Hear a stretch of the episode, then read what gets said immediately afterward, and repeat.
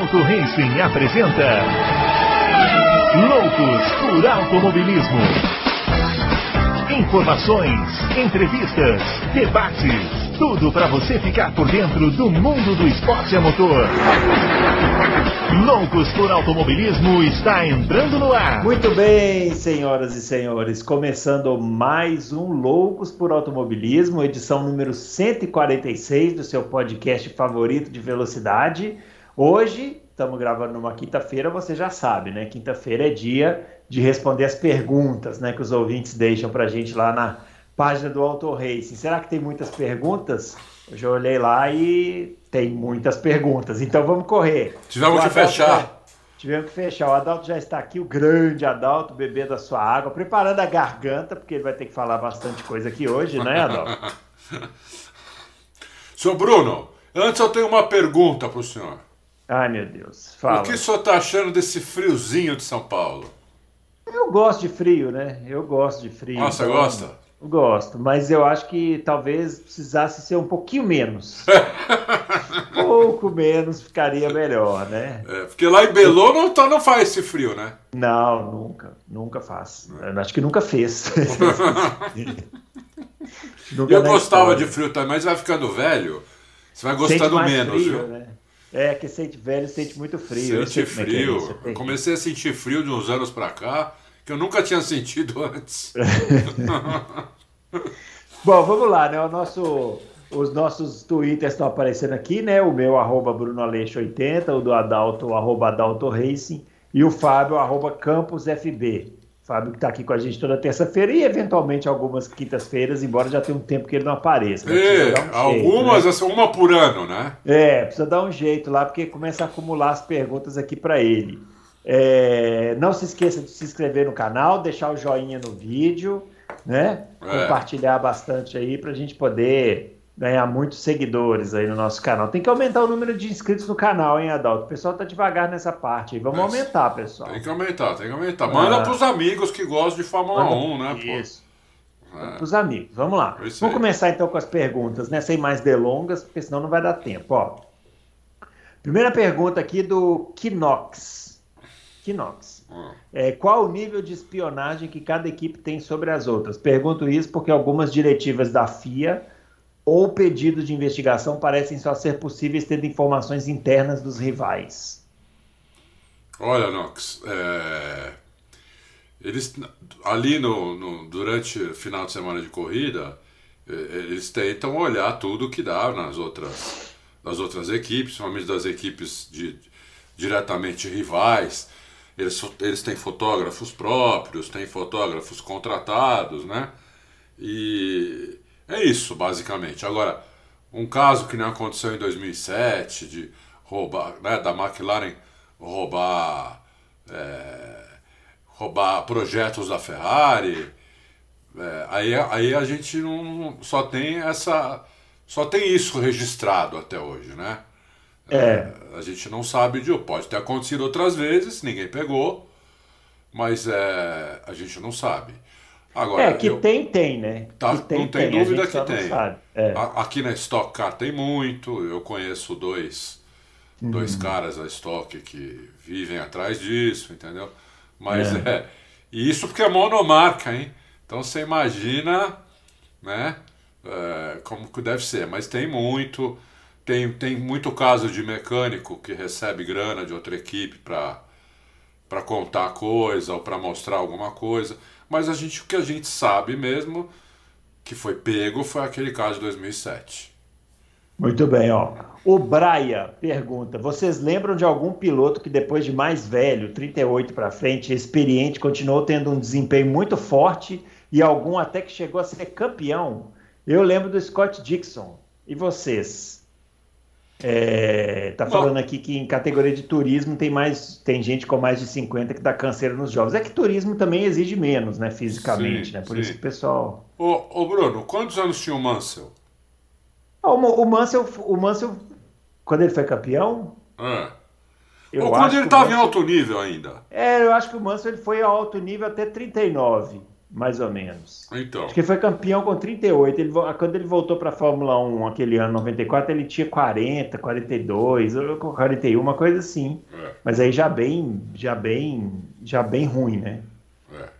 É, pilotos assim, é, veteranos com muita. É, com, com, a gente volta na Fórmula Indy, né? Que a, a, Fórmula Indy nos anos 90 e 80 ela era meio que. Um Categoria de depois, velhos. É, ela era um caminho depois da Fórmula 1, né? Os caras iam pra lá depois que encerrava a carreira na Fórmula 1. O próprio Emerson, quando foi campeão na Indy, já tinha mais de 40 anos, né? É. Não, tinha mais de 40. O, o, o Fangio foi campeão com o Fangio foi campeão, acho que todos os títulos dele foram depois de 40. É, né? então. E, e, tem outra coisa, Braia. Hoje em dia, né? É, a, a, expectativa de vida está cada vez subindo mais. Então, por exemplo, um cara que há 30 anos atrás tinha. Ele tinha 30 anos, né? É, hoje, esse cara de 30, de 30 anos, ele tem 36, entendeu? o, o, o, último médico, o último médico que eu fui me falou isso. Ele falou que antigamente o, o auge do homem, né, o, o, auge da força física do homem, tudo, da saúde, é aos 30 anos, né? É, isso já faz um tempinho, viu? Que ele me falou isso. E faz uns quase 10 anos já. Falou que naquela época já não era mais, era 36. É, então tá aumentando, então tá aumentando. Eu acho que se o cara se mantiver bem fisicamente, se o cara comer direito, fizer exercício físico, se cuidar, né? É, ele, ele pode ir um, pouco, um pouquinho mais do que antigamente, não tem dúvida. É.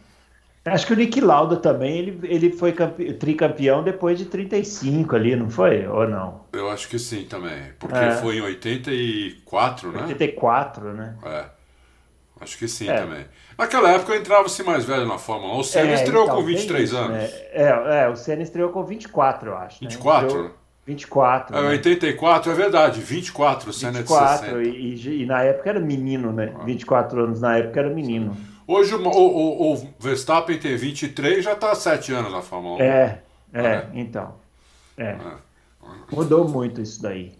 Bom, vamos lá. Marcelo BP, sobre a desclassificação do Vettel na Hungria, o fato dele ter ficado atrás do Ocon durante quase toda a corrida não contribuiu para o aumento no seu consumo de combustível? Sim, a gente já comentou isso aqui, né? Naquele programa depois dessa corrida aí. É, e aí ele pergunta se foi só culpa da equipe ou se o alemão também tem seu quinhão de responsabilidade por não ter olhado o ponteiro da gasolina. Marcelo BP se mostrando uma pessoa extremamente antiquada porque ele fala ponteiro ainda, né? Quando na verdade hoje os carros usam aquela barrinha é, eletrônica. Aliás, é, faço aqui um apelo às montadoras: vamos voltar com os ponteiros. Não, essa barrinha que marca combustível não é muito precisa, né, o, o Adalto? Não é muito, não. É, é, eu prefiro é ponteiro, viu? Montadoras, é. vamos voltar aos ponteiros. É, eu, é eu, gosto, eu, gosto, de ponteiro, tudo. Não gosto, nada, não gosto dessas coisas digital no carro. É, não, não fica Fica até bonito e tal, mas não, não, não, dá informação direito. A não ser o relógio de hora, que pode ser digital, o resto eu gosto de pode. ponteiro. Aí tudo bem. Mas olha, no carro de Fórmula 1 não tem a marcação de, de combustível. E eu acho que o Vettel não tem culpa, não. A equipe tinha que ter avisado, né? É, porque ele ficou, não é que ele ficou atrás, né? Ele ficou tentando passar, né? Ele ficou disputando. É, ele, é, eu, eu, a impressão que eu tenho é o seguinte: eles abasteceram o carro com a quantidade de combustível suficiente para ele andar ali no meio do pelotão, é. conservando para marcar muitos pontos. É, eles não é. contavam que ele ia se tornar um candidato à vitória, né? É, e, e você vê, ele... e você vê o Ocon, o Ocon que estava com uma, com a frente livre teoricamente tava, também estava disputando com o Vettel, tinha que acelerar, né? E podia até gastar mais gasolina, não acabou. Então a equipe, a Alpine, pôs mais gasolina no carro do Ocon do que a do que a Aston Martin no Vettel ou o carro, ou a Mercedes gasta mais combustível gasta do mais combustível. É, ou que... usou uma mistura mais rica, né? Tem muitas é, variantes é. aí. Né? Muito Mas bem, ó. Eu tiro, eu, eu tiro a responsabilidade do Vettel, não sei você. Não, também, lógico. Ah, não tiro. tem. Se tivesse o ponteirinho lá de, de, combustível, aí pode ser, mas não tem, não. Ah. E não teria também, porque seria barrinha e aquela barrinha não marca direito, ele nunca ia saber quanto de combustível estava faltando. É. Muito bem, Gustavo Scariotti pergunta: minha curiosidade é o que acontece com o troféu do Vettel, segundo colocado. O troféu é confiscado? O Hamilton ganha um, é, um de segundo e o Sainz leva alguma lembrança para casa. Acho que eles trocam, né, Adalto? Eles trocam. Os troféus. Eles é, trocam. passa o do Vettel passa para o Hamilton, do Hamilton passa para o Sainz. E é isso. E é o isso. Vettel fica sem nada. Exatamente. Teve uma corrida que o. Aqui no Brasil, né? Que o Fisichella ganhou. É, aliás, o Raikkonen. eu não- Quem ganhou a corrida do, do 2003? O Fisichella ganhou e depois eles deram para o Raikkonen, ou o Raikkonen ganhou e depois deram para o Fisichella, uma coisa assim. Foi uma coisa assim, eu não lembro exatamente. E também. foi, na, é, e foi na corrida seguinte, eles fizeram uma espécie de um evento, assim, é, é, dos dois, trocando lá os troféus de primeiro e segundo lugar. Foi em Imola, essa corrida seguinte aí. É. Eu não lembro Então, nem troca. que ano foi isso, eu não fui nessa corrida.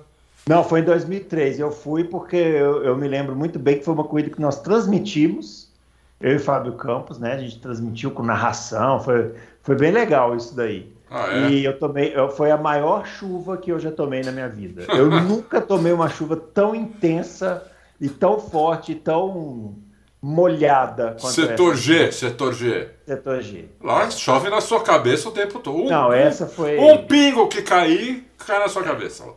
Essa história vai estar no nosso programa especial de Guia de Interlagos e eu vou contar para você sobre a qualidade da capa de chuva que a mãe do Fábio Campos me emprestou. Vocês vão ver que maravilha de história.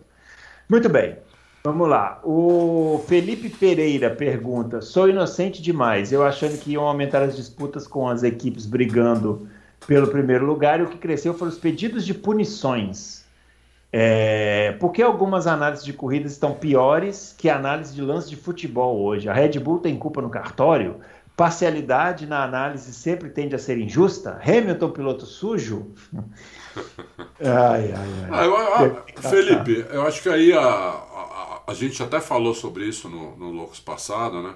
A Red Bull, a agenda da Red Bull não é pro- não é não era aumentar a punição do, do Hamilton, e sim aumentar o aumentar o, o limite de orçamento por causa de, de acidentes que eles provavelmente não preveram no orçamento deles, o que é um erro deles, um erro amador. Até um dono de padaria tem que prever isso, O risco do negócio. o risco né? do negócio, entendeu? Então eles não preveram e, e o torcedor cai na onda, não adianta, né? Ainda a equipe Ah, põe gente- fogo. É. A discussão é sempre o que está mais em pauta, né? É. Se a gente está discutindo muito punição, isso é culpa da Fórmula 1. Exatamente. né? É, não, não tem o que fazer. Né? Exatamente. Agora, o Felipe, não fique triste, as disputas estão ótimas também, não é? não é por São, causa disso são tá- ótimas. A É, gente gostaria que não tivesse essa chatice, né? Mas É. como tem. Agora, o Hamilton de jeito nenhum não é piloto sujo, não. É, tem uma pergunta mais tarde sobre isso, interessante. Vamos, Tá. vamos guardar esse. Vamos guardar o comentário sobre o Hamilton sujo. Vamos. É, André Siqueira, quando vocês acham que o kart entrará para os Jogos Olímpicos? Eu estava pensando da gente fazer uma pauta sobre isso. Quais Muito pilotos boa de cada nação deveriam participar e quem vocês acham que levaria a medalha de ouro? Olha, lá, sensacional, sensacional. Daria para fazer como é o campeonato mundial. Só que acho que teria que ser os karts todos iguais, feitos por uma equipe só. Uma equipe prepararia todos os karts, né? E, e- e cada, cada país mandaria um ou dois representantes e seriam sorteados os karts, todas as baterias, né? Então ia ter, como é na natação, por exemplo, tem eliminatória até chegar, sei lá, 10 karts que vão para a final e quem ganhar é o campeão, é o medalha de ouro. Eu acho, eu acho que seria sensacional. É, tem outros esportes que também não estão lá, futsal também não tá, que é um absurdo, né? É, os caras põem skate e não põem futebol de salão. É um absurdo É, isso. não faz né? sentido né, ter handball e não ter futebol de salão. É, exatamente. não estou dizendo que não deveria ter handball, deveria ter os dois. Deveria né, ter os dois, deveria ter kart também, futebol de salão. Tem vários esportes. Que, a, a, puseram até surf, né? Que é uma É, coisa. a próxima vai ter dança, né? Aquela dança de rua. Então, é, É. Eu acho que deveria ter kart. Podiam usar o, o- formato do campeonato mundial. A única diferença seria que eu, eu acho que os karts teriam que ser iguais, né? E com mesmo chassi, mesmo motor, mesmo pneus, preparado pela mesma equipe, né? E sortear. Então, para não ter essa da, de uma equipe fazer um kart melhor para um Se fosse sorteado, né, não adianta nada, entendeu? Então... É, agora acho interessante o que você disse de ser baseado no Campeonato Mundial de Kart, porque se a gente for abrir o leque e entrar os caras da Fórmula 1 para correr lá, aí eu acho que mistura as coisas, né? Tem que ser para a turma que está começando, né? Ah, também acho. Poderiam colocar um é. limite de idade, de idade é, máxima. Que... Igual Entendeu? tem no futebol, né? É. O limite de idade. Coloca um limite de idade máxima, sei lá, 16 anos, entendeu? E pronto. É. Ah, 15 um anos. Um dia vai, hein? Eu acho que um dia vai. Um, um dia, dia, vai. vai é. um depende da FIA, né? Assim como o é. futebol de salão depende da FIFA. Isso. Eles têm que eles têm que ir lá no Comitê Olímpico e fazer essa ideia e já levar um pacote pronto, como eles acham que deviam fazer e tudo. É. Né? Muito bem. Fábio Lopes pergunta: quais dos últimos dez, quais pilotos dos últimos 10 anos mereciam permanecer na Fórmula 1? Kobayashi, de Graça, Van Dorn, Werner, é, Werner deve ser o Verne, né?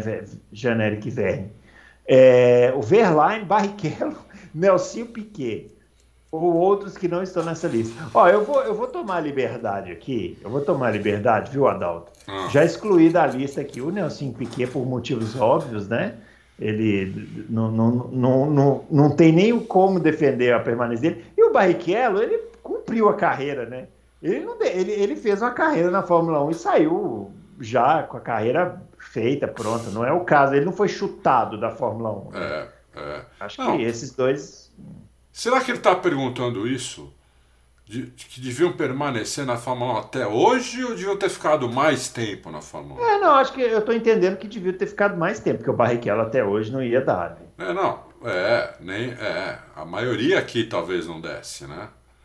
É, e eu vou ser é. absolutamente contra o que o Bruno, Bruno Aleixo disse, que para mim, desses pilotos aqui, é lógico que o Nelson Piquet, o que ele fez, ele, ele mereceu ser banido, mas, tecnicamente, o Nelsinho Piquet eu acho que teria sido um ótimo piloto de Fórmula 1.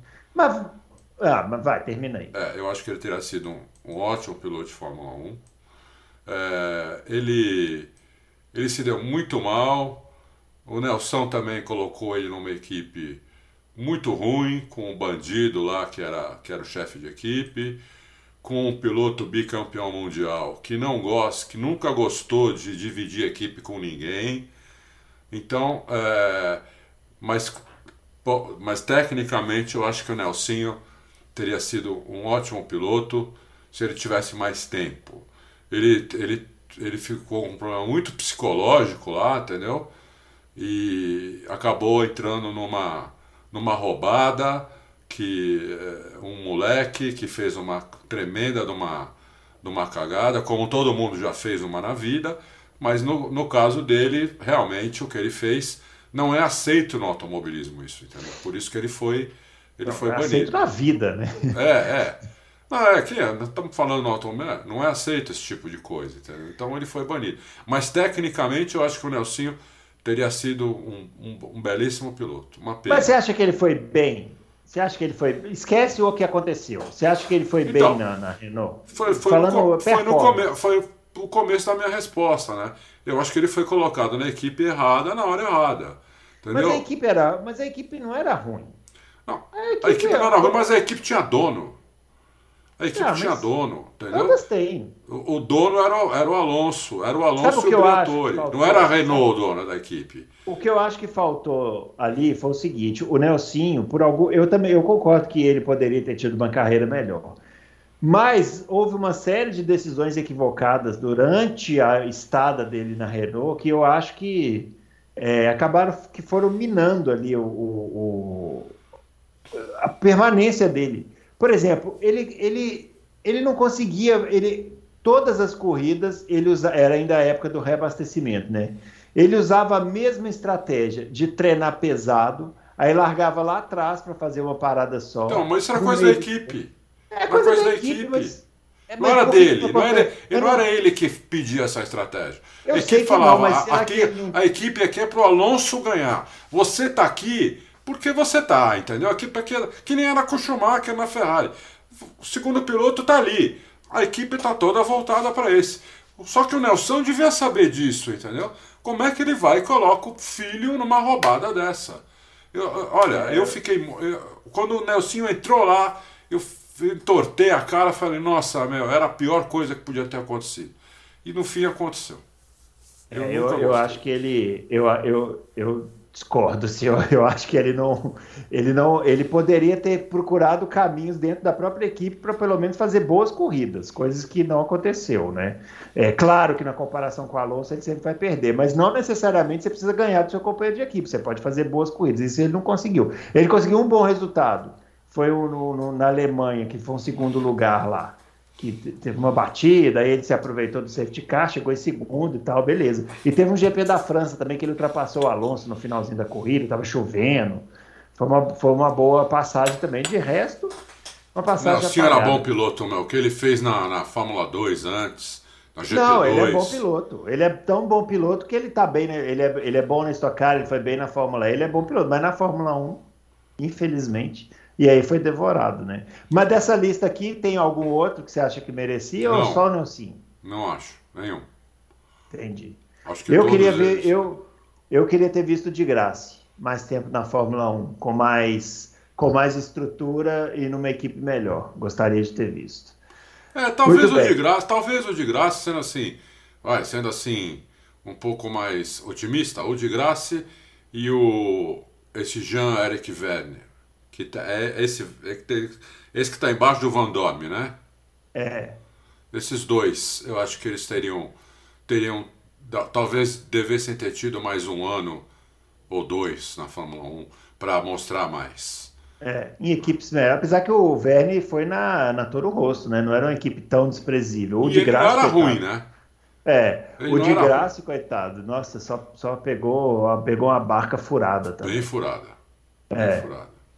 Muito bem, ó. Daniel Oliveira pergunta: para vocês, as melhores duplas de pilotos por décadas. Se ficar difícil 50 e 60, podem começar a partir de 70. E, é, bom, eu, eu não falo de 60, 70, 50 porque eu não vi, né? Eu falo.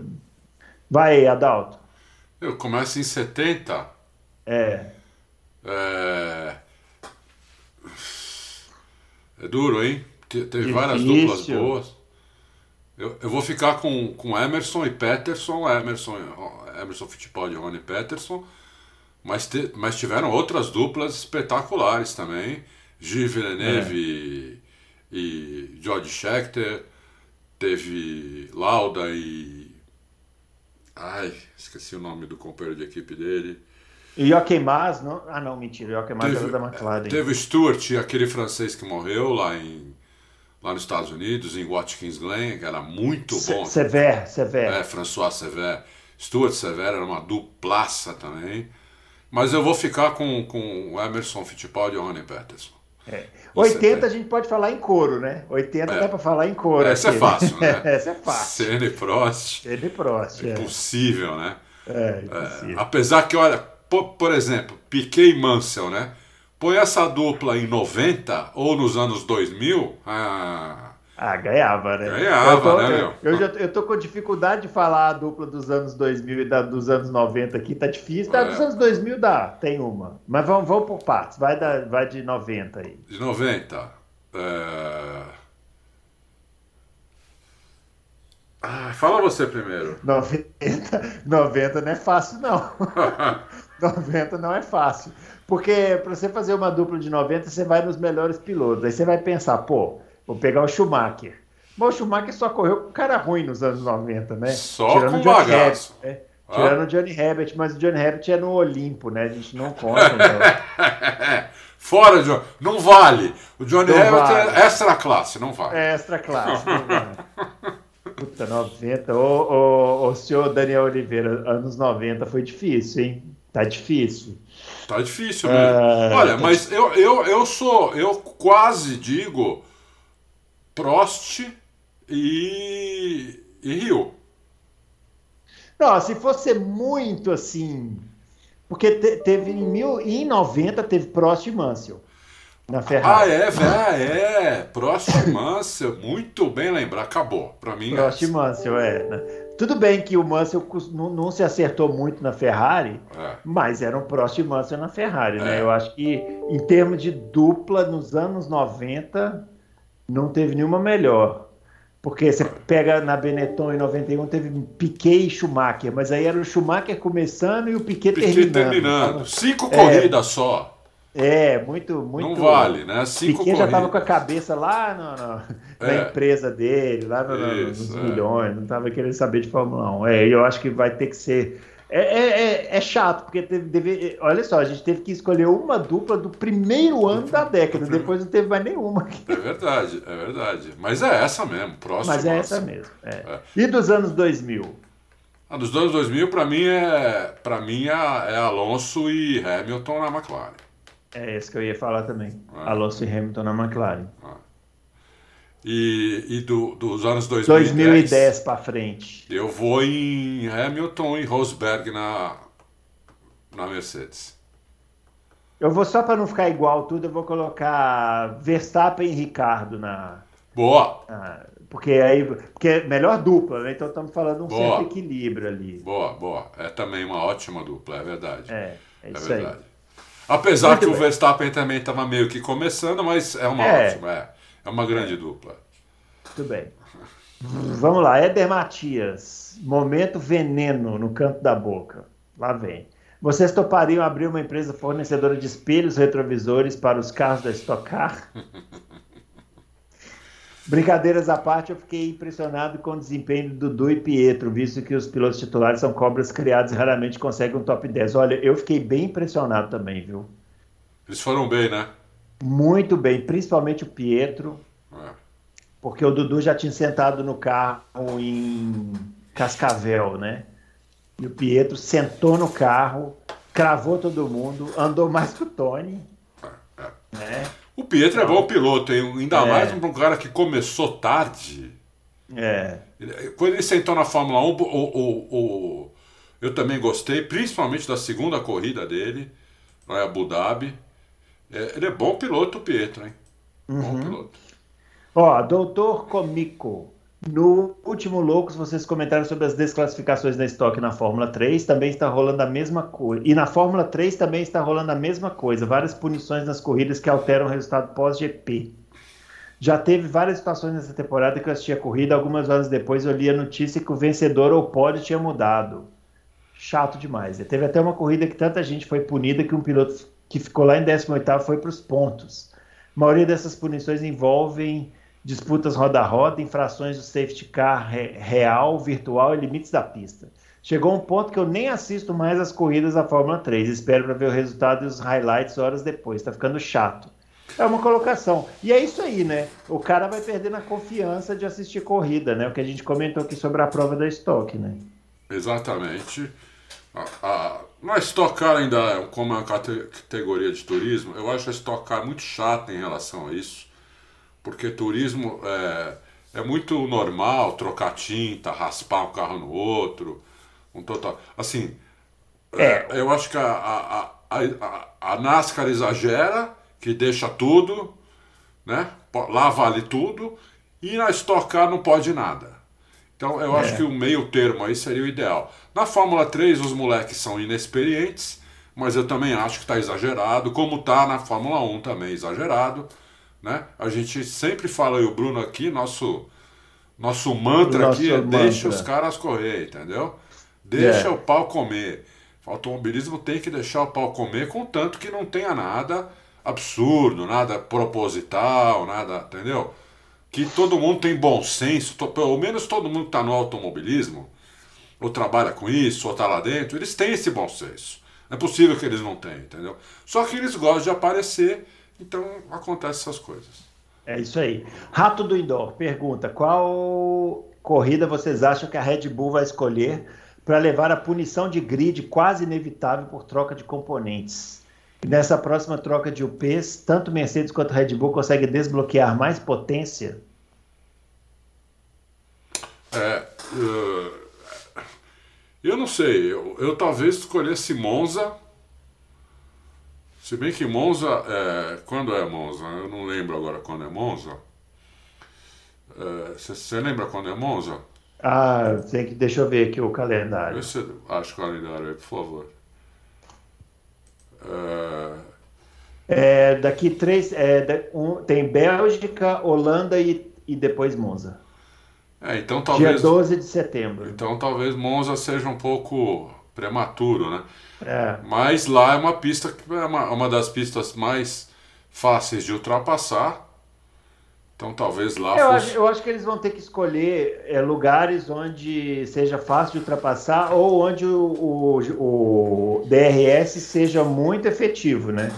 Sim. A Bélgica, por exemplo, seria ótima. Só que a Bélgica já é a próxima corrida. Próxima né? corrida. Aí não adianta eu diria nada. Que se a Bélgica fosse daqui umas quatro provas, eu diria que eles escolheriam a Bélgica. É, é. Então, eu, eu, eu, não sei, Rato. É, teoricamente eu escolheria Monza, mas também está próximo. Eu acho que eles vão, sei lá, mais umas cinco corridas. Tem, alguma, tem algumas pistas. É melhor pegar o calendário também, viu? Oh, eu acho. Talvez na Rússia, hein, Adalto? Hã? Talvez na Rússia, será que não? Tem uma reta grande, dá muito vácuo. Mas lá não é tão fácil de ultrapassar, né, meu?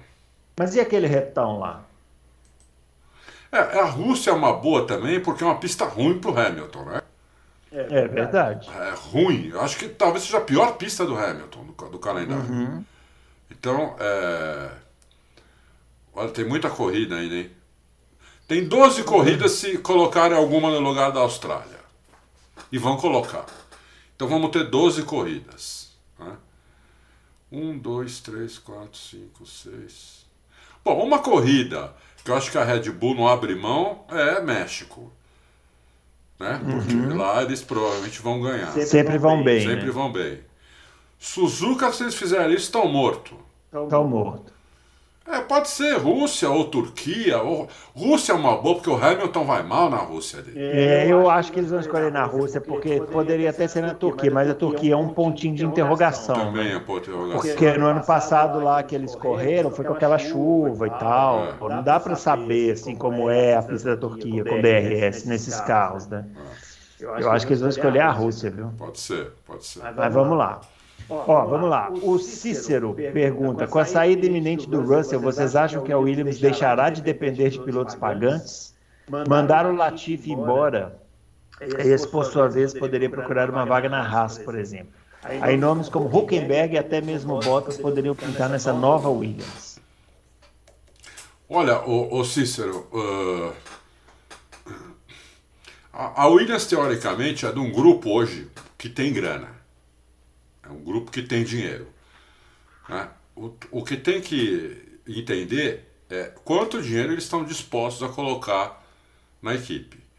Né? Dinheiro eles têm, não quer dizer que eles vão colocar na equipe. Né? É, é, um, é um grupo diversificado aí de várias coisas. Né? Eles têm vários, várias empresas em vários ramos, então não é que é, eles são um grupo grande de automobilismo. Não, eles têm um, é, um, é um grupo de empresas grandes. Tem que ver quanto eles, vão, quanto eles querem colocar lá. Eles elogiaram muito o Latifi por essa corrida na Hungria agora, mais do que eu imaginei. Né? Inclusive em rede social, até chefe de equipe tirando sarro, agora haters, falem mal do nosso piloto, não sei o quê.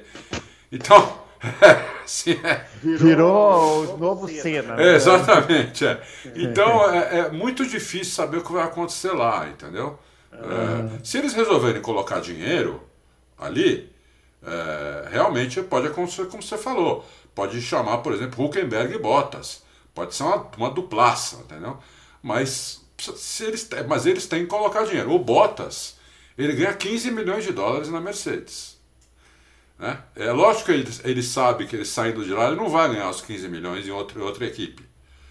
Mas ele não vai, ele não vai por, também por, por 2, 3 milhões, ele não vai, entendeu? Os caras vão ter que pagar mais de 5 milhões para ele ir. Porque o Bottas é um cara, se você olhar bem, Bruno, o Bottas não precisa mais disso. O Bottas já é um cara que já tem dinheiro para ele, para o filho, para neto, né? Ah, sim, mas aí eu aí acho é que querer. não é que Aí é querer. É, mas é que eu acho que esses caras também, quando chegam nessa fase da carreira, é, é meio que eles não querem sair né, da Fórmula 1. Né? Eles não querem sair, mas também o cara quer andar atrás. Tem essa, né, meu? O cara, vou ganhar mal, vou andar lá atrás. Não sei. É, mas o Raikkonen tá aí para provar que sempre tem alguém que Mas, mas o Raikkonen é exceção à regra, né? O Raikkonen dá uma é. bicicleta para ele vai atrás do safety car. É impressionante esse cara, hein, meu? É. Parece que não tem vida, meu. Só tem isso. É. É. é difícil isso responder essa pergunta. Depende de quanto os donos da Williams estão dispostos a colocar na equipe, eu acho. É, uma coisa é o seguinte: a, essa, essa questão da Williams ter sido, vem, ter sido vendida é que, é que é decisiva aqui nessa resposta, porque se fosse a administração anterior, era a resposta fácil. Sim, né? sim. Pilotos pagantes, os dois, sim. e, Aí era fácil. E sem, era fácil. sem medo de ser feliz. É, exatamente. Agora, realmente, com, tem, tem, que, tem que ver a, qual é o tamanho tamanho da ambição desse grupo é, né, é. com a Fórmula 1. Né? Eu acho, eu acho que esse grupo, a ideia, eu achava, agora já não tenho tanta certeza, mas eu achava que a ideia desse grupo era levantar a equipe, não, não, não, não fazer a equipe ser campeã, não é isso? Levantar a equipe, colocar ela lá, lá no, do meio para frente no pelotão, disputando o P4, assim, nos construtores, entendeu? P5, para vender pelo dobro, pelo triplo do que eles pagaram. É, é, é, isso era o que eu achava que eles iam fazer. Mas até agora eles não fizeram isso, entendeu? Então né? É, a gente não sabe também porque a, a equipe melhorou, né? A Ela melhorou. Eles estão eles estão fazendo provavelmente trabalho aí de reestruturação interna. Isso tudo leva tempo também para dar resultado na pista, né? Embora a Williams já tenha melhorado bastante na pista também, né? Em relação aos outros anos, até porque piorar não dava, né? É. Vamos ser sinceros, né? Muito bem, ó, vamos lá. Danilo Bezerra. É, primeira pergunta aqui, beleza?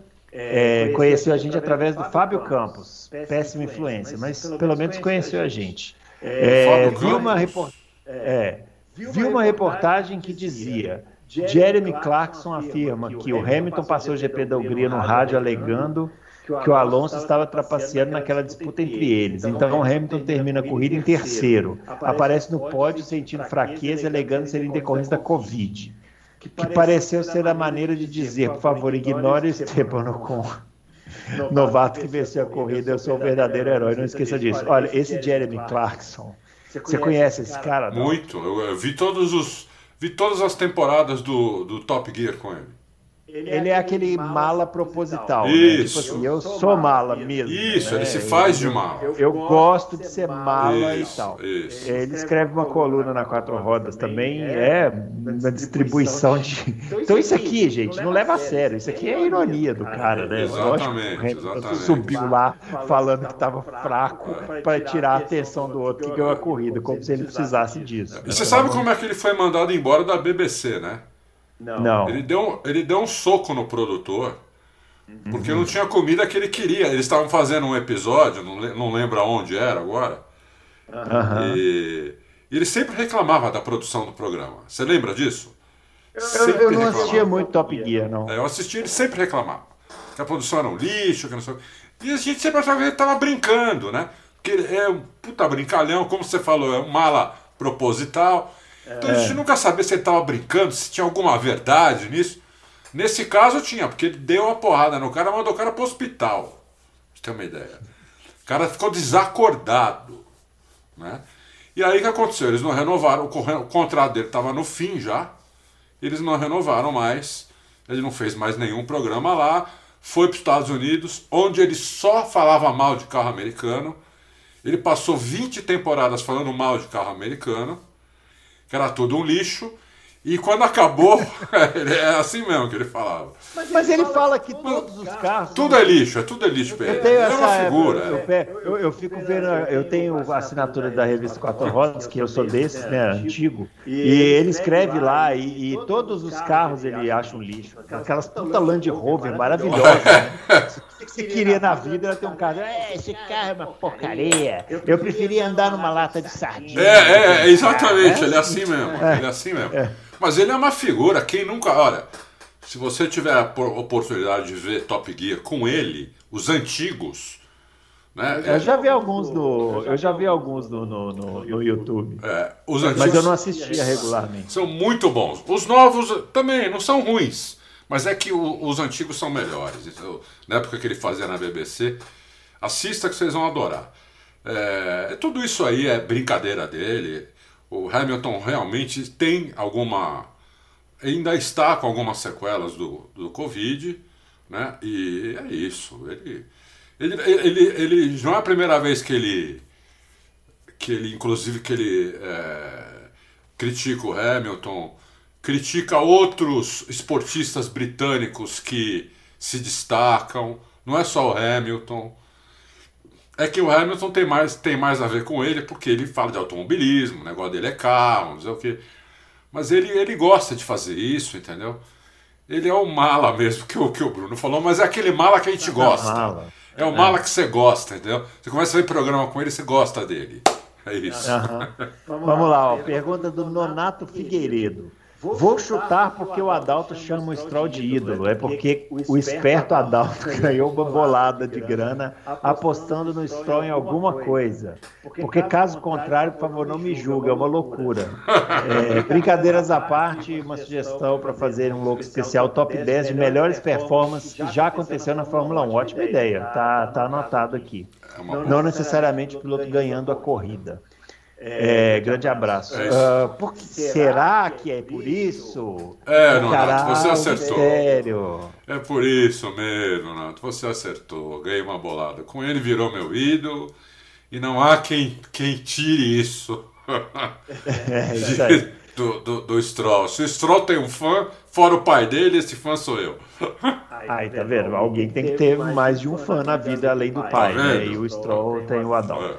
É. Ah, Ítalo Penha, vi que o Luciano Burti disse em uma entrevista que acha o Hamilton mais limpo em disputas na pista do que o Schumacher e o Senna. Aí, ó, pergunta sobre o Hamilton ser limpo. Apesar de eu não ter visto nenhum desses dois correndo, pelo que sei que fizeram, Schumacher estacionar em Mônaco e Senna jogar o carro no Prost, tendo a concordar com o Burt. Não me lembro de nenhuma vez em que o Hamilton tenha sido deliberadamente sujo. O que vocês acham? Disserte aí, Adão. Primeiro eu vou dizer do Burt, estou chateado com ele, porque ele ia vir primeiro no, no, no Locus, para depois ah. ir no resto. Entendeu? Uhum. Então eu não sei o que aconteceu, eu vou falar com ele ainda sobre isso. Porque estava prometido primeiro no Locus, depois que ele saiu da Globo. Estamos aqui de portas abertas, hein, Estamos, estamos de portas abertas. E deve ter acontecido algum cataclisma para ele não vir primeiro aqui. É, gosto muito do Burt, acho ele um ótimo comentarista, conhece muito. E o, o, o Senna realmente, quando a gente já, já falou sobre isso, né? O Senna realmente jogou, jogou o carro em cima do Prost. É, diz ele que tinha uma razão para isso, que do, do, ano anterior. É, eu acho que um erro você não. Um erro não justifica o outro. Então, para mim, essa é a mancha na carreira do Senna. Ele ter feito isso lá em Suzuka, não lembro o ano, 91, acho. 91? Não, 90. 90. 90. É. Para mim, foi, foi, essa é a mancha na carreira do Senna. Mas não dá para comparar o Senna com o Schumacher, porque o Schumacher tinha isso como modus operandi. O Schumacher fez isso diversas vezes, né?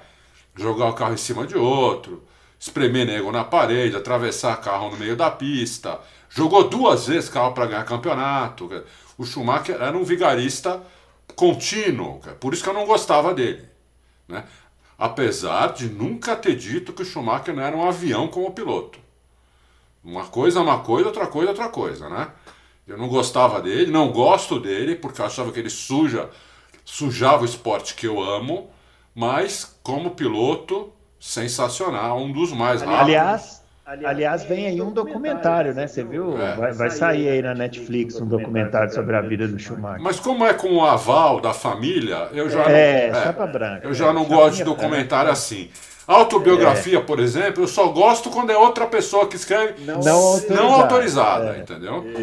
Porque senão é, fica uma lavação ali de. de né? É. Fica uma, uma, puxação de saco ali, o livro inteiro é um saco de ver. Né?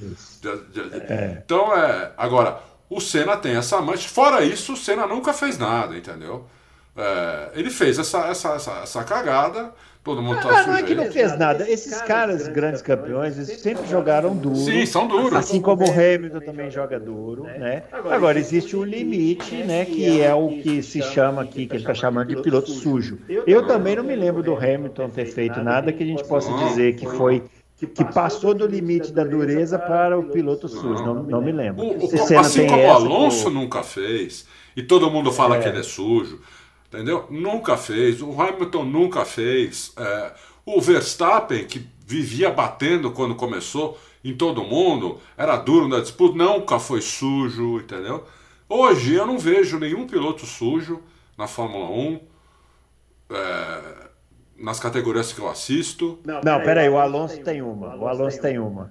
Aquele pit stop na Hungria lá Sim, em Adalto. Aquilo ali foi uma vigarice mesmo. Vou te falar que aquilo ali o Schumacher ficou com inveja. Ficou. O Schumacher, olhou aqui, o Schumacher falou, puta, essa eu não fiz. Da onde ele tirou essa que eu não fiz? O Schumacher devia estar em casa na hora que ele olhou e falou: Puta, como que eu não pensei nisso? É, é verdade, tem essa daí do Alonso que pelo menos não foi uma coisa que ia machucar outro piloto, né? Pelo menos é. isso, mas é verdade. Teve, tem essa mancha no, no, no Alonso também. Boa, boa, bem lembrado, Bruno. Mas o Hamilton está, olha, muito longe de ser sujo. Quem considera o Hamilton sujo, desculpa, mas não conhece automobilismo. E eu não, não é, não é porque eu goste ou não goste do Hamilton. Eu falo a mesma coisa do Verstappen. Quem acha que o Verstappen é sujo é porque não conhece automobilismo. Entendeu? Ou que o Vettel é sujo é porque, porque o Vettel teve aquele, aquela batidinha que ele deu no Hamilton ali na ali no, em Baku aquela vez. Ah, não. É, eu, várias pessoas citaram isso daí. Então, por isso estou falando. Eles aquilo ali, o Vettel estava bravo. É. E aí ele foi xingar. Foi a, foi a 10 por hora, entendeu? É. Não. Nunca foi sujo também, entendeu? Então, a pessoa, as pessoas têm muita dificuldade em distinguir uma coisa, uma, um, né, um, um problema legítimo de, de corrida do que uma coisa proposital, né? É, precisa assistir mais, precisa pegar mais Cameron Board, precisa pegar mais, entendeu? É, não tem nada a ver, tem, tem muita diferença uma coisa da outra. Não tem nada que eu saiba, que eu tenha visto, e eu vi tudo do Hamilton, do, do dos pilotos que, atuais, do, do Alonso, do Senna, eu vi carreira inteira desses caras, Piquet, Schumacher, eu vi carreira inteira desses caras. Então eu tô falando, eu não tô falando porque alguém me falou, alguém. Ah, não, eu vi, eu acompanhei, entendeu? Eu, o que eu vi de piloto sujo, de fato, na minha opinião, isso não quer dizer que a verdade absoluta foi Schumacher. E vi o Senna fazer uma sujeira, o Prost fazer uma sujeira e o Alonso fazer uma sujeira. Isso que eu vi até hoje. E o, e o Nelsinho Piquet também fazer uma sujeira. É isso aí. Ó, o Éder Rodrigues, Adalto, vi você comentando em alguns podcasts que a Red Bull tinha um problema na saída de curva. E ela aprimorou isso junto com o motor Honda, que tem aquela estilingada. Com base nisso vem a minha pergunta. Na mudança de regulamento, a Red Bull vai perder essa característica, consequentemente perder essa atual vantagem? E o Max vai precisar se adaptar a esse novo carro? Vai. Bom, primeiro, Éder, tem uma correção aqui, né? O problema da, que a Red Bull tinha era na entrada de curva, não na saída. O carro, o carro Red Bull, não o motor, vamos separar o motor do carro, né? O carro Red Bull tinha um problema, ainda tem um pouco, muito menos, é, na entrada de curva. Né? O carro tem um problema que você, você tem muita dificuldade em frear esterçando o volante. Você tem que frear o carro o mais reto possível depois de esterçar o volante. Se você tentar frear esterçando o volante, o carro sai, você perde o carro. Então, o piloto tem que lembrar isso em todas as freadas. Como o Verstappen só guiou esse carro na vida, ele acostumou a guiar assim. Então, o Verstappen ele guia o carro da Red Bull como tem que ser guiado.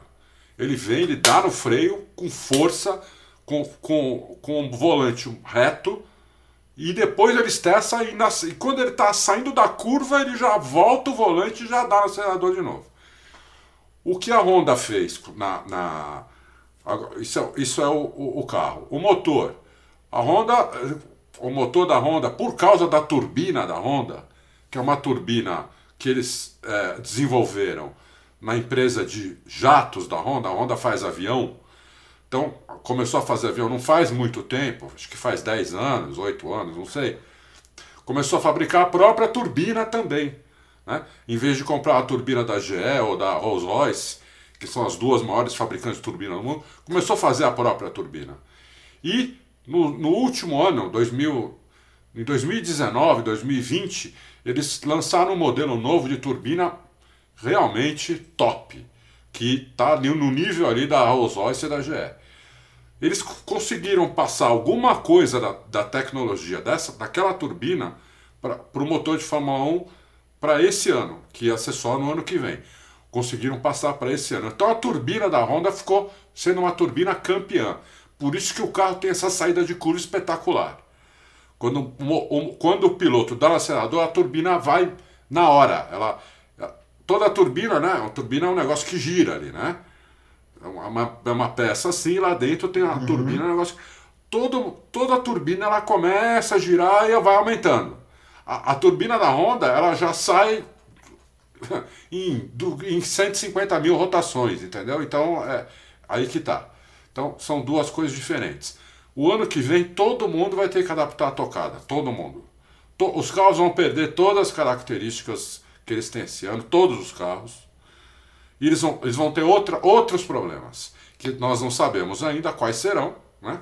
não dá para saber, mas eles terão outros problemas, uns mais que os outros, vai depender do projeto, né? de tudo. Então eles vão ter que adaptar a tocada. Todos os pilotos, o ano que vem, vão ter o problema que o Ricardo está tendo que não conseguiu adaptar ainda, que todos os pilotos que mudaram de equipe esse ano tiveram, estão tendo e talvez nem consigam. Pérez, Ricardo, Vettel, Alonso na volta dele, etc, etc, etc. Todos eles vão ter ano que vem, todos. E vamos ver aí quem se adapta mais rápido e depende também um pouquinho do carro, né, para ter um problema maior ou menor. Muito, Muito bem. bem. Uh, Aleixo Alves, ó. Ah, peraí, Bruno, você chegou a ler a matéria onde o engenheiro da onde o engenheiro da McLaren fala qual é o problema do Ricardo? Não, não, não cheguei. Então, o problema do Ricardo é justamente a freada carregando muita velocidade para dentro da curva, que o carro não suporta isso. O Ricardo tem que frear é, é, mais forte, porque ele tem que contornar a curva mais devagar, aproveitar a saída da curva, que nem faz uhum. o, o Norris. Norris. É. Você vem, dá aquele freadão lá no final da curva, o Ricardo tem aquela freada que a gente sempre falou, uma freada espetacular, mas é uma freada modulada. Uhum. Ele vem freando o carro, devagar, ele vai afundando o pé até o carro frear o que ele quer para ele contornar a curva. Aqueles mergulhões que ele dava na época da uhum. Red Bull. Depois uhum. ele conseguiu voltar a fazer isso na Renault no segundo ano. Na, na McLaren não dá para fazer isso. Ele tem que vir na reta, de repente ele tem que meter o pé no freio, entendeu? com muita intensidade, contornar a curva, virar o volante e na hora que ele estiver voltando já pode dar no, no acelerador de novo. É, é mais bruto. A, a, a, McLaren aceita uma tocada de pés mais bruta, ela precisa dessa tocada, entendeu? O Ricardo, Entendi. é isso que, é, pelo menos foi isso que o engenheiro da McLaren dele, inclusive, o engenheiro dele, que é o Stella, que era o engenheiro do Alonso, falou. Muito, Muito bem. bem. Então, aqui, ó, pergunta do Xará de sobrenome, aqui, Aleixo Alves. É, fiquei curioso com a afirmação do Dude de que o homem é mais rápido. Ah, o homem é o Hamilton, né? Ah, entendi. É mais rápido do que todos com os pneus frios. Foi uma surpresa, pois nunca imaginei isso. No caso, o lance de pneus frios. Vocês tinham essa conclusão ou ficaram surpresos também? É, e no molhado ele é realmente mais rápido que o Max? Ou o Dude só falou isso porque trabalha na Mercedes? O que vocês acham? É, o que o Dude falou é isso, né? Que eles são muito rápidos, os dois, a diferença entre eles é minúscula, mas, porém, entretanto, com pneu frio e na chuva, o Hamilton é mais rápido. Mesmo. Eu, na chuva, eu também achava isso. Com o pneu frio, foi mais ou menos uma surpresa para mim, o Aleixo. É, eu não tinha reparado nisso antes, mas se você olhar bem na, na, nas duas corridas de Silverstone, realmente foi na primeira volta que ele foi muito mais rápido. Uhum. Né? Tanto na primeira corrida ele foi na, atacou, atacou, atacou, não passou, na segunda volta em diante acabou. Né? E, e na, na segunda corrida ele atacou na primeira, porque eu imagino que. Imagina, não, o Dude falou, né? que se ele não passasse na primeira, era capaz, eu não passaria mais, entendeu? Então, é, eu fiquei. Eu, eu, também fiquei um pouco surpreso, eu não, não esperava não esse negócio do pneu frio. Na chuva, sim. E você, Bruno? Eu também, eu também não sabia. Também, também não sabia disso. E faz muita diferença, né? Ser mais rápido com o pneu frio, é uma característica. É. Sabe quem era muito rápido com pneu frio? Montoya. Ah. Era que nem o Senna. Os dois pilotos é. mais rápidos com pneu frio que eu tenho notícia era Senna e foram Senna e Montoya. Uhum. Muito, Muito, bem, ó, vamos lá. Elvis Gomes, uma singela dúvida. É, a mudança que a Mercedes fez no mapeamento dos seus motores é extensível para as equipes clientes ou este fica a cargo de cada uma? Então, eu, eu esqueci, muito boa pergunta, Alves, muito boa pergunta. Eu esqueci de colocar isso no, no, no, no texto, porque a conversa última com o Dude minha foi assim: a gente conversou um pouco por texto, um pouco por áudio, ele mandando áudio, eu mandando áudio, e um pouco por telefone. Então foi um sufoco para eu armar aquilo tudo, para colocar em texto tudo e, e, colocar na ordem. Foi um sufoco. Não? Tive que gravar o telefonema, depois pe pegar os áudios, coisa que a gente escreve, escreveu por escrito, foi um sufoco. Eu esqueci de colocar isso. Ele fala isso.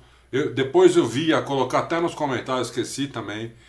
Ele fala isso. Todos os mapeamentos novos que a Mercedes começou a fazer desde Paul Ricard, que eles começaram a a estudar já antes de pôr o Ricardo e começar a colocar em Silverstone, vão para as equipes clientes também. Né? Só a equipe cliente, ela, ela escolhe se quer ou não. Né?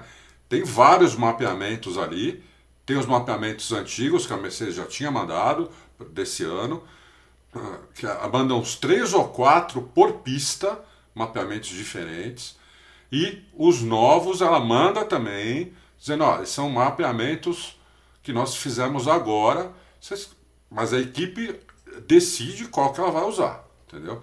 Mas elas têm os mapeamentos exatamente iguais, você falou.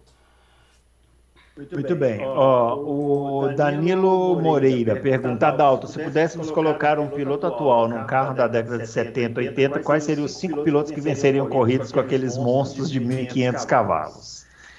Tem carros dessa época que seriam competitivos contra os carros de hoje na, mão, nas mãos dos, dos melhores pilotos atuais? Uh, não, carros daquela época que seriam competitivos hoje, não. Nenhum. Né? É impossível, né? Impossível. É, a, o, o, o, desenvolvimento é tamanho. É, é, impossível, não é impossível. Talvez se largasse os dois numa reta, Sim. Uma competição arrancada pode ser, mas para dar a volta na pista, né? Não tem como. O primeiro o pneu, né? O pneu, a diferença de pneu é monstruosa. Monstruosa. Monstruosa. Cara, eu tava vendo outro dia, no, no início dos anos 90, os caras davam uma volta em Interlagos 1,26, né? 25. Então. Hoje é, é 1,10, né? Hoje é 1,10, 1,9. É muita diferença. Eu lembro quando era 1,30. Aham. Uhum. Então é, é, é, é muita diferença. Bom, é, principalmente por causa de aderência, né? Aderência na pneu, aerodinâmica, tudo. Motor não teve tanta diferença assim, tanto é que a gente já teve motor mais forte do que hoje. Uhum. Mas é, o, problema é, o problema é a aderência. Cinco pilotos hoje, eu não sei se venceriam corridas, mas eu colocaria, é evidente, Hamilton, Alonso, Verstappen, Leclerc, Hamilton, Alonso, Verstappen, Leclerc e Norris. São esses pilotos que eu colocaria lá. É isso aí, não tem como fugir disso, não. É, é. Com destaque para o Alonso, hein? O Alonso desses aí é o que eu acho que ia se dar melhor, porque o Alonso é o mais racer desses pilotos todos pode aí. Ser, então. Pode ser, pode ser. Estão falando. Ó, o Tom pergunta: e temos alguns exemplos de esportistas que cresceram com o apoio dos pais, mas que em algum momento, para poderem crescer mais, precisam seguir seus próprios caminhos. Tem essa impressão sobre o Max, o que acham? Não, colocação mesmo, né? É. Eu, se fosse o Max, já teria feito como Hamilton, já teria expulsado o pai do box. Né? É, porque o Hamilton está dentro desses exemplos que ele deu aqui, né? O Hamilton, em um certo momento, falou com o pai dele. Meu... E detalhe, eles não brigaram. Não, não brigaram, como, como foi dito. É só que eles chegaram num, num, num acordo que não dá para ficar misturando, né?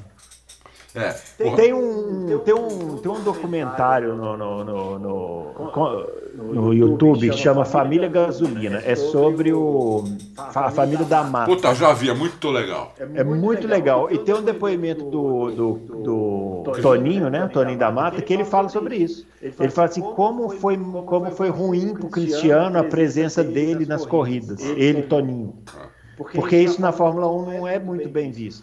Não, eu, Fica uma coisa meio assim, é. ah, lá vem aquele menino mimado com o pai é. e tal, o pessoal não gosta muito. Eu acho que até o primeiro e segundo ano, quando o moleque é jovem, eu acho que é até bom, né? Mas depois não. Então, o Max já está na sétima temporada dele. Eu acho que ele já podia ter expulsado o pai de lá em 2019, 2018, uhum. por aí, né? Por exemplo, o Piquet devia ter ido os dois primeiros anos o primeiro ano, principalmente, lá na Renault, porque o Piquet ia ver o que estavam fazendo com o filho dele lá. Não foi, né? Devia ter ido. Piquet foi 880, porque até chegar na Fórmula 1, o Piquet fazia equipe pro, pro, pro Nelsinho. Então o é. Nelsinho é. trabalhava com, com grana própria, com engenheiros que ele conhecia, todo mundo falando português, tudo, tudo, tudo do melhor para ele. De repente tirou tudo dele e nem o pai foi. Entendeu? Então, eu, então, nada pode ser 880, eu acho. Entendeu? Tudo tem que ter um equilíbrio, né? Então, é, eu concordo com ele. Um, um, um, em algum momento tem que, tem que cortar o cordão umbilical ali e ir sozinho, entendeu? Mas, mas o pai, no começo, eu, eu acho legal, acho que justifica. Ainda mais se o pai foi piloto, tudo, né? É. é. Ó, vamos acelerar, hein? Vamos apertar o botão de ultrapassagem aí, hoje em homenagem a Estocar. É, Norberto Marcato. Pergunta para o Adalto sobre injeção eletrônica. Aqui usamos injeção programável, que serve para várias configurações de motores. Na Fórmula 1 é a fabricante de motor que fabrica a SCU ou a equipe? Não, é só... Caso seja fabricante, eles indicam o mapa ideal ou cada equipe faz acerto para que bem entender? Não, ali, isso aí está dentro do mapeamento do motor, Norberto. A injeção, ela faz parte do mapeamento, que a Fórmula 1 chama de mapeamento do motor. Então, em cada mapeamento tem o um mapeamento também da, da injeção, entendeu? Não, não é uma coisa separada.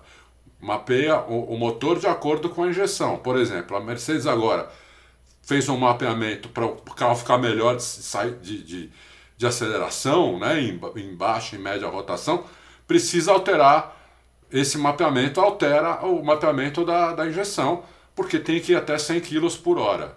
100 km por hora assim, pessoal, imagine o seguinte, se o Fórmula 1 usasse a potência máxima dele durante todo o tempo de uma corrida, a corrida só poderia ter uma hora, porque depois de uma hora acabava o combustível. Por isso que chama 100 km por hora. Então, em certos momentos da pista, em certas partes da pista, o motor pode usar potência máxima, em outras partes não pode, porque senão vai acabar a gasolina, né? É, porque o motor é feito para usar um máximo de 100 kg por hora de combustível. E e, e o motor e o, só cabe 105 litros, 105 quilos. E a corrida tem pelo menos uma hora e meia. Entendeu? Então não dá para usar o tempo todo. Então eles têm que usar um mapeamento, em alguns momentos usar a potência máxima, em outros não, justamente para não ficar sem, sem combustível, que é o que acabou acontecendo com o Vettel. Muito, Muito bem. bem. O, o, o Nishan Capuji, direito de resposta. Ai, meu Deus. Vem por meio dessa publicação exercendo o dia de resposta, senhor Adalto Silva. Sábado passado eu não fui a Recife apenas para almoçar com o confrade Felipe Calado de Olinda e voltar para casa. Eu viajei para passar o final de semana em Recife. Viu, Adalto? Foi uma Ah, não foi só almoço. É. Tu tá ficando meio mole, viu, Sonichel? Porque antes o senhor era mais macho. O senhor pegava um avião só para ir almoçar e voltava. Agora o senhor tá ficando final de semana inteiro. Tá ficando mole, hein? Tá ficando fraco. Eu ainda vou entender o que, que leva um sujeito a gostar de andar de avião. É coisa desagradável. Deus me livre. Você viu o vídeo do avião em Congonhas aqui outro dia aqui? Nossa! Quase que não decola? Você viu, rapaz? É. Vocês estão achando que é brincadeira isso daí? Não é fácil, não. Eu tô... Uma coisa boa da pandemia que obrigou a gente a ficar viajando só de carro. Quando precisa ir a BH, nem pense em avião. Falou, graças a Deus. Tem medo de avião assim, é? Eu detesto avião. Avião, avião é uma porcaria, horrível. Puta, eu adoro avião. Não, tá louco. Aquele lixo. Ah, vamos lá. Saulo Dantas. É, sou novo no canal, gostaria de parabenizar vocês do Auto Race pela grande cobertura que vocês fazem de automobilismo, principalmente Fórmula 1. Tudo em primeira mão, nota 10. É a mensagem. Muito obrigado, Saulo. Muito obrigado. obrigado. É isso aí. O Fran 16K, puto tamanho da pergunta. Bom tempo, os carros da Red Bull geralmente melhoram bastante de desempenho depois das férias. Está comentando aqui sobre a, a Red Bull melhorar né, ao, ao longo do ano. É, barará, em outro momento, lembro que foi Monza 2000. Pergunta: mesmo com a limitação de atualizações devido ao limite de orçamento, mas tendo a facilidade por ter um carro bem nascido e sendo para mim o melhor carro da temporada 2021, um pouco melhor que o da Mercedes, quero saber, na opinião de vocês, se vocês acham que a equipe vai conseguir repetir esse pulo do gato no desempenho depois das férias e assim aumentar o gap de desempenho do carro dela e da Mercedes. Olha, Fran, essa é a pergunta de um milhão de dólares. É uma pergunta que nem o, o, o Dude soube responder. Eu fiz basicamente essa pergunta para ele. Ele não soube responder, né? ele deu, mas ele deu uma resposta muito boa que eu achei. Ele falou: olha, no momento eles são um pouco melhor, mas para eles se manterem melhor, eles vão ter que trabalhar melhor que nós. Porque nós, nós vamos melhorar o carro se eles melhorarem na mesma proporção que nós, eles vão se manter na frente. Né? E eu falei, mas eles são melhor que vocês? Ele respondeu, nos últimos sete anos não, mas esse ano sim. Até agora. Então uhum. eu não sei, os, os dois vão. Esse ano existe um negócio que não existia antes, chama limite de orçamento, né? Que pega, é um problema para as duas equipes para todas as equipes, mas principalmente para essas duas e para a Ferrari, que não, não, não levavam isso em consideração até o ano passado. Então, o Toto Wolff ligava lá na, na, na Dana, ele falava assim, ó, pode mandar mais 30 milhões que nós precisamos colocar 30 milhões no carro. E depois de uma semana os 30 milhões estavam lá. Hoje não tem isso. Eles têm 145 milhões, eles têm isso para usar durante o ano. Então, é isso, é isso aí. É, é, isso aí. Então vai, vai mais assim da competência da cabeça, do acerto do carro, de pequenas mudanças aerodinâmicas que eles conseguem fazer, pequenas, não grandes, para para ver o que, que vai acontecer. Eu, eu, sinceramente, eu não vou nem chutar, porque eu não tenho noção mesmo de quem vai estar tá melhor. Eu não tenho essa noção. E você, Bruno, você tem? Não, é, nenhuma, zero. Se você não tem, imagina eu. Eu não tenho essa Ó, ah. Doutor Jalim fazendo aquela pergunta que você já explicou. Lendo sobre a declaração do engenheiro da McLaren, pelo que entendi, o Ricardo deveria ser mais próximo e menos cena nas abordagens, nas entradas de curva. É isso aí, né? Pegar mais leve, né? É, não. Doutor Jalim, eu entendi que ele tem que ser. Ele tem que ser. Ele, não, sei, não sei se isso é próximo, Senna o, o, o Ricardo tem que frear mais forte e entrar mais devagar, esterçar o volante depois, de, quando o carro já, já, já meio que tirou o pé do acelerador, e aí esterçar o volante, e na volta do. Quando estiver começando a vo, voltar o volante, já, já acelerar de novo. Ou seja, não carregar muita velocidade para dentro da curva, porque a é, a aerodinâmica não suporta isso. Né? Não tem, o carro não tem muita pressão aerodinâmica, então vai tudo em cima do pneu. Não sei se isso é mais Prost ou Senna. Eu não sei se isso é mais Prost ou Senna. Eu acho que eles carregavam bastante velocidade para dentro da curva, os dois, com a diferença que o Senna ia dando patada no acelerador, coisa linda que só ele fez na história do automobilismo. Um dia nós vamos fazer um especial sobre o Senna, prometo, né? E vamos tentar explicar por que, que o Senna era aquela coisa sobrenatural que nunca mais nós vimos. Muito, Muito bem. bem, ó. O, Márcio Taki pergunta, minha pergunta para o Adalto é, é sobre o que significa especificamente para nós leigos o termo janela muito pequena de funcionamento do carro da Red Bull. É. E se isso tem um tempo definido para durar no caso deles. Isso. É, você tem aí é, uma coisa interessante também que eu, que eu, que eu já sabia, mas o Dude também explicou, né? No, na, na, no papo que eu tive com ele. A, até meio segundo do tempo ideal do carro, todos os carros são basicamente iguais na Fórmula 1. Né? Então, se, a, se aquele carro consegue fazer uma volta, uma volta em 1 minuto, em 1 minuto e 30, até 1,29 e 5, eles são muito parecidos. Qualquer carro de Fórmula 1 é muito parecido. Então, você trocar de piloto, né? É, o, o, piloto colocar um piloto no carro do outro e mandar fazer uma volta, provavelmente ele vai, ele vai ser meio segundo mais lento do que o piloto titular do carro, para ficar mais fácil de entender. É, é, é, esse meio segundo é aí que vem as características do carro, né? Aquele carro que o piloto precisa entender como tirar esse último meio segundo do carro. Né? né? Na, na McLaren, que a gente não sabia, o cara explicou. O cara falou o que tem que fazer. O André Stella. Né? Ele tem que frear mais forte, entrar mais devagar na curva e reacelerar mais cedo. É isso que ele tem que fazer. Que é o que o Norris faz. O Norris faz que, o, que o, o, o, o Ricardo não está conseguindo fazer. Saber na teoria é uma coisa, colocar isso em prática é outra. Né? Então o Ricardo, é evidente que o Ricardo já sabe disso também. Né?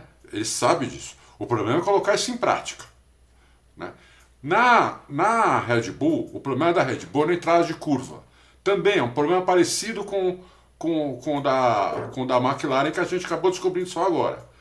O carro da Red Bull tem muito problema em você começar a contornar a curva com o pé no, com o pé no freio ainda, com o carro ainda parando, porque o carro escapa. Então você tem que. O que o Verstappen faz? O Verstappen faz uma coisa totalmente diferente. Ele faz um. Na maioria das. Tem, não em todas as curvas, né? Mas em curvas onde ele consegue fazer isso, o Verstappen ele faz. Ele, ele vem na. Uma curva para a direita, ele vem na parte esquerda, né, vai ali na zebra, ele aponta o carro. Primeiro ele aponta o carro para o apex da curva, deixa o carro reto para o apex da curva, é ali que ele freia. Mas ele está com a direção reta apontada para o apex da curva. Entendeu? Ali que ele, isso é muito difícil de fazer. Isso é, isso é, isso é raro o piloto fazer. Ele freia ali, chega na velocidade onde ele pode virar o volante de uma vez para terminar a curva. Então ele vira o volante e volta rápido para dar no acelerador. O Hamilton faz isso em algumas curvas também.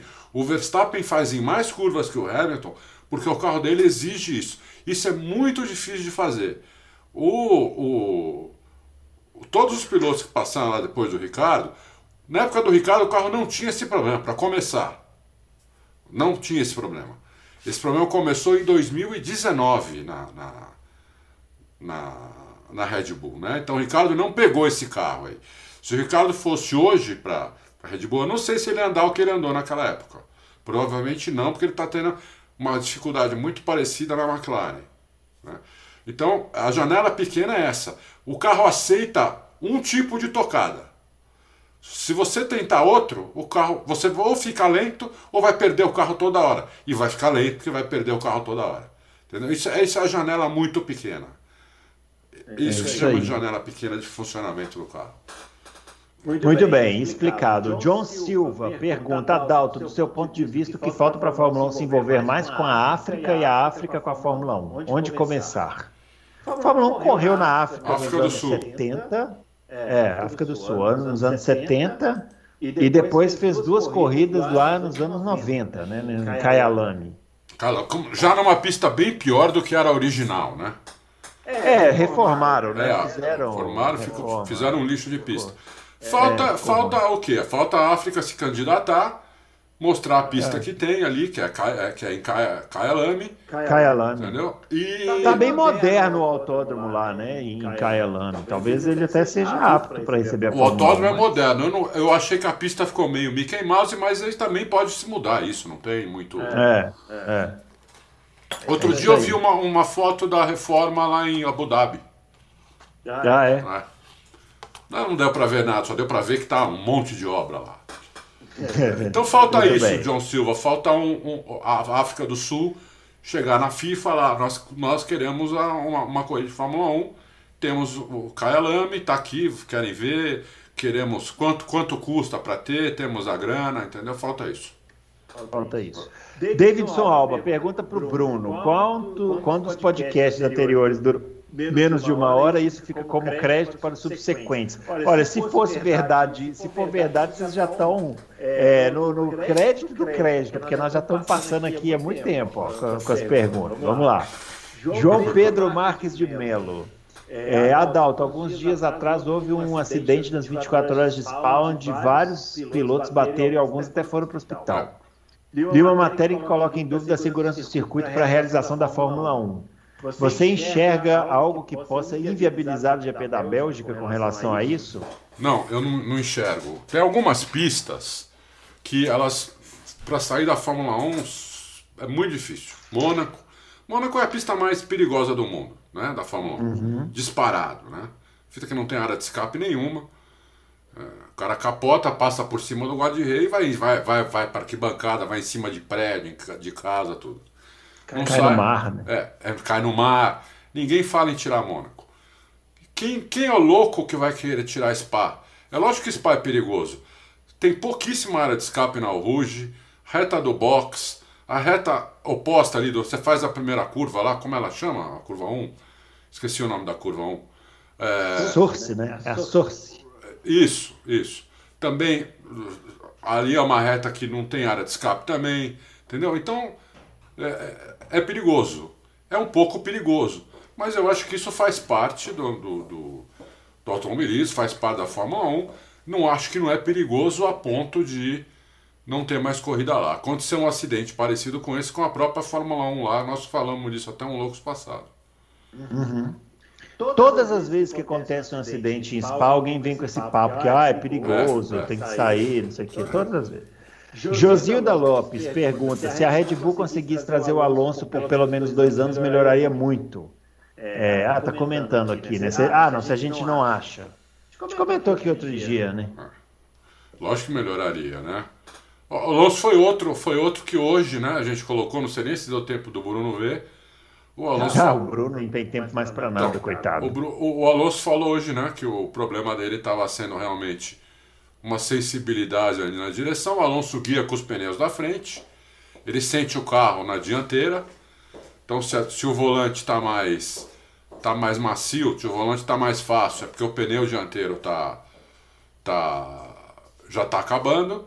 Se o volante está mais duro, é porque o pneu é, de, de, de, dianteiro está mais novo e é o de trás que pode escapar isso ajuda o Alonso a guiar. Sem isso, ele está morto. Palavras dele.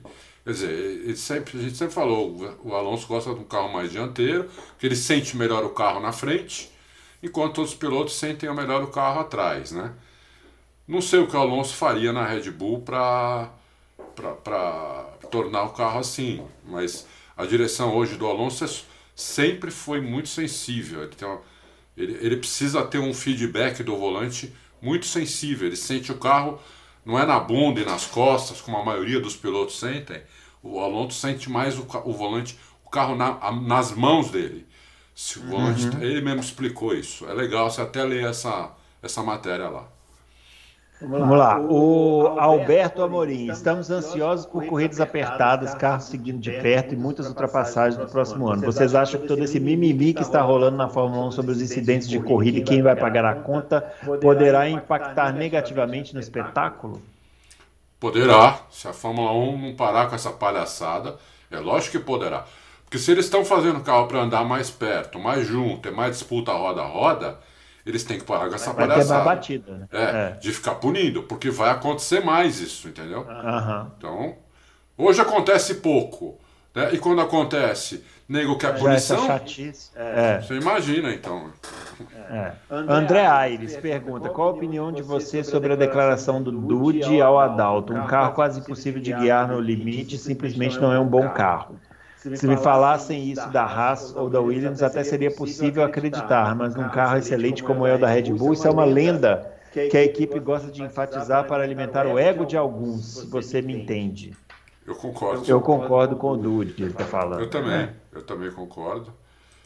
Não tem. É lógico, como, como, como a gente falou antes, pode até ter uma janela um pouco mais estreita, como, como agora a gente descobriu que a McLaren tem, alguns outros carros devem ter. Imagina o que é estreita a janela de, um, de uma Williams.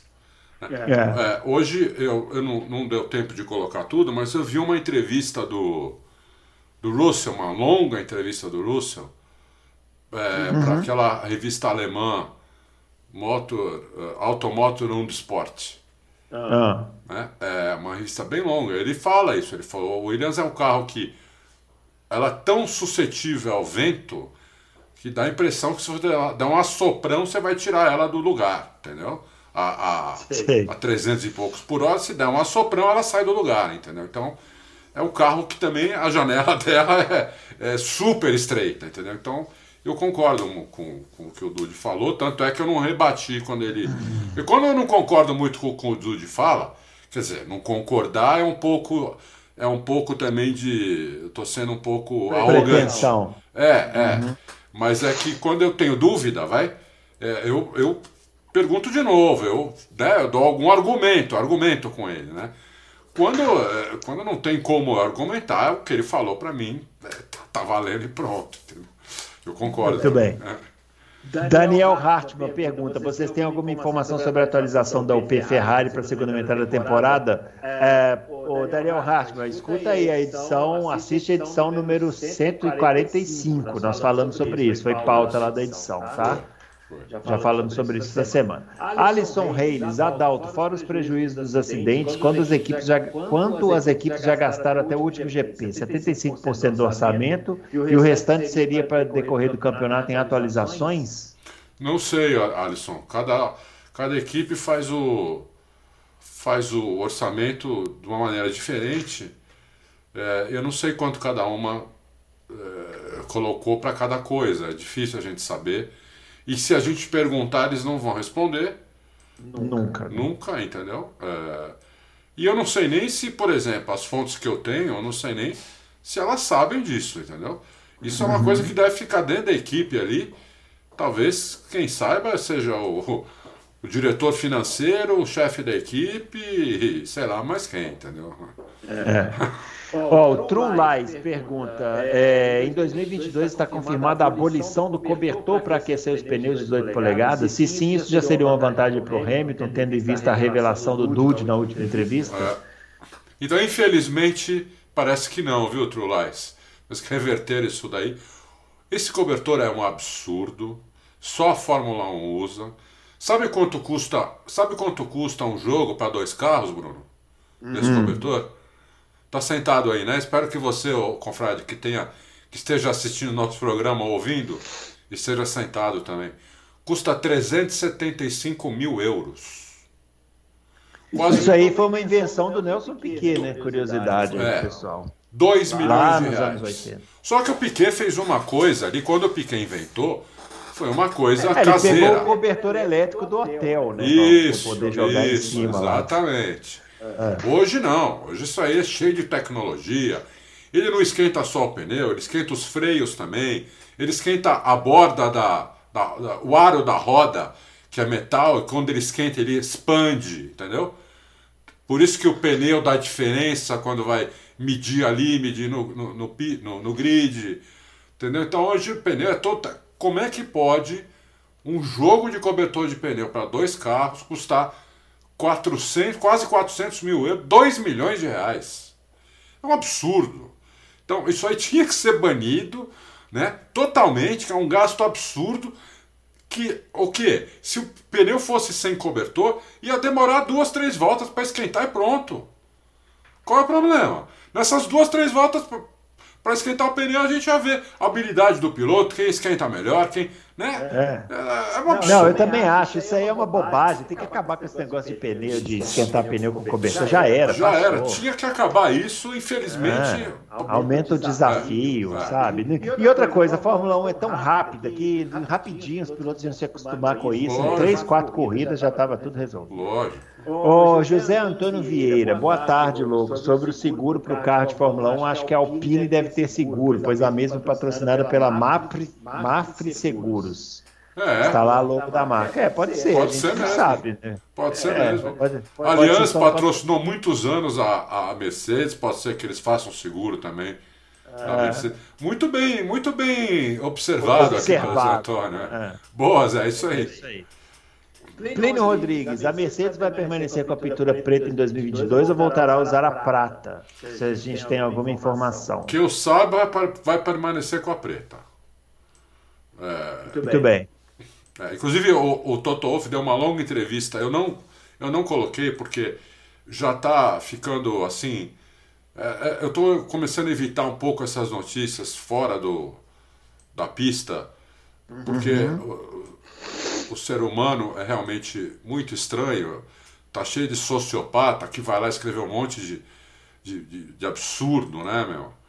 É, então, mas o, o, o Toto Wolff deu uma longa entrevista é, citando todos os todos os a, as ações que a Mercedes está fazendo fora da pista junto com o Hamilton, apoiando que eles estão muito felizes com isso, que está dando muito resultado, coisas que eles já estão fazendo, não só falando colocando dinheiro, colocando ação, professor, ajudando é, é, é, pilotos pobres, pilotos pretos pra, no, no kart, entendeu? Isso é muito bacana. É, eu acho que eles vão, vão permanecer com a pintura preta, assim. Muito, Muito bem, bem. Ó, Romeu Silva Las Casas, última pergunta, quer saber sobre a segurança do circuito de Spa. A gente já falou aqui, né? É. Se tem, Se tem alguma coisa que daria para fazer para melhorar a segurança do circuito, não, pelo amor de Deus, não mexam no circuito de Spa. É só isso que a gente pede, não mexam. Não, é uma das únicas pistas, inclusive, que é a mesma, fora Buzz Stop, que é a é. mesma desde que eu comecei a ver Fórmula 1.